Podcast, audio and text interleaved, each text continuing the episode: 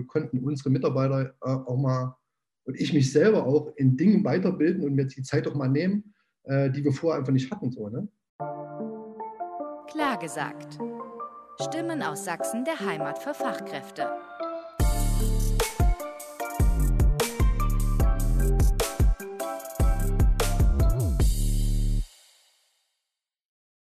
Heute fragen wir mal in der Filmbranche nach und haben uns dazu den René Kästner von Red Tower eingeladen. Guten Tag. Erzähl doch mal ein bisschen, was macht ihr so? Ja, äh, wie du schon richtig gesagt hast, Filmproduktion, allerdings seltener Kino, ähm, eher Fernsehen oder halt eben Internet. Ne? Für, wir machen relativ viele Online-Produktionen.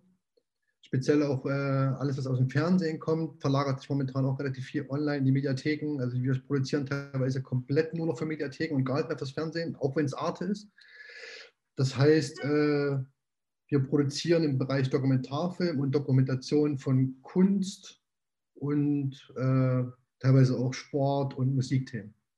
Vor allen Dingen am Anfang war das doch bestimmt äh, eine Herausforderung, wo die ersten Bestimmungen kamen, der erste Lockdown. Wie sah das da bei euch aus? Man muss vielleicht bei uns dazu sagen, dass wir als Filmproduktion in den letzten äh, sagen wir, zehn Jahren relativ schnell und gut und gesund gewachsen sind. Ne? Das heißt, wir sind zu viert ähm, sehr bald wahrscheinlich auch zu sechst. Und äh, wir, haben so ein, wir haben so ein paar Rahmenverträge, das sind so unsere langfristigen Projekte, wie jetzt zum Beispiel eben, ne, was ich schon erwähnt hatte, Arte, MDR und so weiter. Und dann ist es aber in unserer Branche auch so, dass relativ viel über Schnellschussaufträge passiert. Das heißt, du bekommst irgendwie heute einen Anruf oder eine E-Mail und kannst, du stehst dann in, in drei Tage später schon am Set. Ruft mal jemand an oder es kommt irgendwie eine Anfrage rein, dann muss relativ schnell nach Berlin gefahren werden und das gedreht werden.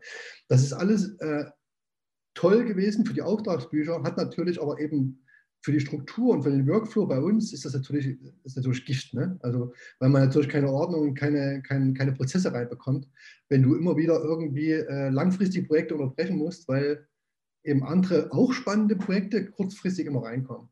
Das ist eigentlich das, was wir gemerkt haben, was uns eher gut getan hat mit dem, mit dem, äh, mit dem Lockdown im März damals, weil wir gemerkt haben, dass wir äh, also, ne, Prioritäten setzen, haben wir gelernt in den letzten neun, zehn, elf Monaten. Und äh, wir konnten unseren Workflow natürlich auch verbessern jetzt dadurch, weil eben auch solche Anfragen eben weggefallen sind. Ne? Und wir eben unsere langfristigen Projekte auch besser machen konnten dadurch. Also wir haben uns auch in dem Bereich nochmal verbessert dadurch. Aber die Aufträge sind nicht abgerissen. Also ähm, wie stelle ich mir jetzt so ein Setup von euch vor? Was müsst ihr da beachten? Was habt ihr da so für Auflagen? Also gerade Schnelltests und sowas, müsst ihr das auch machen? Ja, kommt regelmäßig vor. Auch jetzt, also jetzt gut, jetzt momentan drehen wir so gut wie gar nichts. Es ist viel Studio, aber wenn wir während der Pandemie gedreht haben in den letzten Monaten, waren Schnelltests an der Tagesordnung und äh, Maske sowieso. Also ne, wir haben viele Streams gehabt in den letzten Monaten. Klar, das ist darauf, auf, darauf weichen viele unserer Kunden auch aus, ne, auf Livestreams, um einfach äh, eine Plattform zu geben, ob das jetzt Künstler, äh, Musiker etc., was es da alles gibt. Äh, und da ist am überall Maskenpflicht klar. Teilweise sehr, sehr streng kontrolliert auch. Also es gibt da sogar von der, von, vom, äh, vom Ordnungsamt dann Kontrolleure und Kontrolleurinnen, die dann da sind und kontrollieren, dass alles so läuft, wie man das halt, äh, wie das halt aussehen soll. Und du hast ja gesagt, ihr seid ein kleines, aber flexibles Team. Habt ihr da trotzdem irgendwas gemerkt an, an Auswirkungen? Auch vielleicht habt ihr Familien unter euch. Wie habt ihr das gehandelt? Gab es da Probleme? Privat ist es natürlich eine Katastrophe. Auch Weihnachten, gerade jetzt haben wir uns gerade hinter uns. Das war natürlich äh, das Schlimmste, was ich, das schlimmste Weihnachten, was ich jemals hatte. Ich konnte weder mit meiner Familie feiern noch mit meinen Freunden. So, ich, ich bin normalerweise auch jemand, der zu Silvester auch flüchtet äh, ins Ausland. Ging alles ja jetzt nicht. War jetzt irgendwie, war froh, als es vorbei war. Aber unabhängig davon, mein Umfeld, Freunde, das sind alles Freunde, die Festivals machen, zum Beispiel. Also das Splash Festival Umfeld ist direkt um mich herum. Äh, äh, Good Life AG in Berlin, die machen zum Beispiel auch das Melt Festival, Lula Blues hängt damit hinten dran und so weiter. Das ist natürlich eine Branche, die gerade, wo es gerade, wo es gerade richtig Probleme gibt. Ne? Und äh, was sich für uns auch, für unsere kleine Struktur relativ fremd mittlerweile anhört, weil, weil wir halt, wie gesagt, bei uns ist es eher, bei uns ist es ja sogar das Gegenteil passiert. Also uns geht es jetzt im Workflow und auch im Umsatz sogar vorher noch besser wie vorher. Und wenn man dann aber eben hört, dass solche Unternehmen, die mit uns zusammengewachsen sind, äh, gar keine Chance bekommen, sich da irgendwie innerhalb der Pandemie trotzdem in irgendeiner Form zu überleben, macht es halt in meinem Umfeld gerade momentan echt, echt schwierig. Ne? So, also, dass die Leute heute im Januar immer noch nicht wissen, wie es weitergeht. Auch die, die Fotografen sind und äh, äh, alle, die in irgendeinem Bereich irgendwas in Musik machen, das sind die meisten. Ne? Ich meine, 90 Prozent von den Leuten, die ich kenne, die Fotos machen oder Videos machen oder Filme machen, äh, machen das im Bereich Musik oder Festivals. Und die sind gerade momentan alle mehr oder weniger arbeitslos. Ne?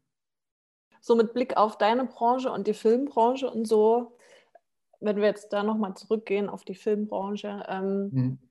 wo siehst du denn da Chancen oder hat sich vielleicht irgendwas ähm, zu einer neuen Normalität für euch äh, entwickelt, wo du sagst, das nehmen wir mit, auch nach der Pandemie, das behalten wir bei, das lief so gut. Du hast ja schon erwähnt, dass ähm, ihr euch besser konzentrieren konntet, dadurch, dass die kleinen Raketen zwischendurch, sage ich jetzt mal, weggefallen sind. Das wäre so ja. eine Sache. Habt ihr vielleicht noch was?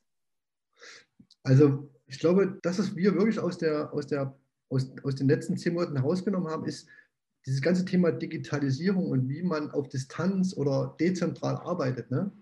Das haben wir jetzt wirklich nochmal optimiert dadurch. Also sprich mit Clouds arbeiten und so weiter. Ne? Das sind alles Dinge, weil wir es ja auch mit großen Daten zu tun haben.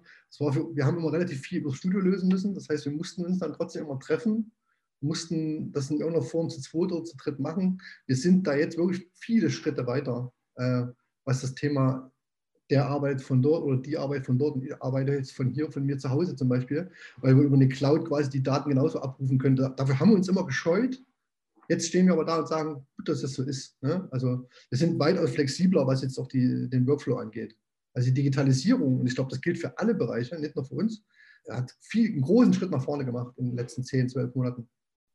Ich glaube, was noch spannend ist, äh, was man vielleicht noch mit erwähnen kann, ist, wir hatten in den letzten zwölf Monaten endlich auch mal Zeit. Ne? Es geht ja viel um Zeit, hat man jetzt schon mehr, mehrfach, dass wir, Zeit gewonnen haben, weil einige Aufträge nicht, nicht glücklicherweise, sondern eben halt weggefallen sind. Das heißt, äh, das Thema Weiterbildung war auch ein großes Thema. Also wir konnten unsere Mitarbeiter äh, auch mal und ich mich selber auch in Dingen weiterbilden und mir die Zeit auch mal nehmen, die wir vorher einfach nicht hatten. So, ne? Das ist ein Punkt, der auf jeden Fall auch wichtig ist. Es haben sich unsere, unsere zwei Kameraleute, die haben, wissen jetzt mehr als vorher. Also ne, die haben, wir haben einige Bereiche haben bei denen ausgebaut, bei mir auch. Das ist, glaube ich, ein, äh, nochmal ein sehr spannender Punkt. Und unsere Branche ist geflutet von, äh, ich sag mal so, von Selbstständigen, ne? von Leuten, die von der Uni kommen oder Leuten, Leuten die sich Autodidakt selber beigebracht haben und so weiter. Ne? Das ist äh, gut, weil Wettbewerb, Wettbewerb ist immer gesund.